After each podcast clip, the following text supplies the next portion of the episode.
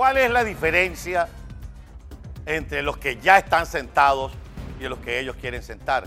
Ninguna. La treta del oficialismo, la treta de los delincuentes que hoy gobiernan en Venezuela es tratar de distraer la atención. Hubo, por supuesto, una respuesta por parte del jefe de la delegación. Respuesta definitivamente, digamos, atinada, digamos, atildada, digamos, ajustada a lo que significa una mesa. Demasiado diplomática para los delincuentes que son ellos los que están sentados frente a la delegación de la plataforma unitaria. Pero hay que guardar la forma, hay que respetar las normas. Ahora, ¿qué va a decir Noruega? ¿Qué va a decir Holanda? ¿Qué va a decir Rusia? Estoy hablando del país facilitador y de los países acompañantes, su amigo. ¿Qué va a decir Andrés Manuel López Obrador, que integra al Chapo Guzmán a la mesa para que vaya en representación del país anfitrión? No, joroben.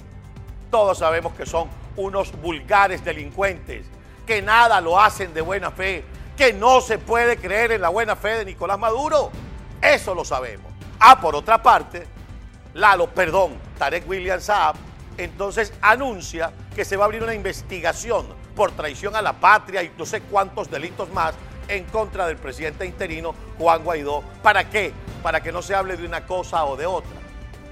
Señores, estamos enfrentados a delincuentes y hay que enfrentarlos como delincuentes. ¿Lo quieren así o más claro?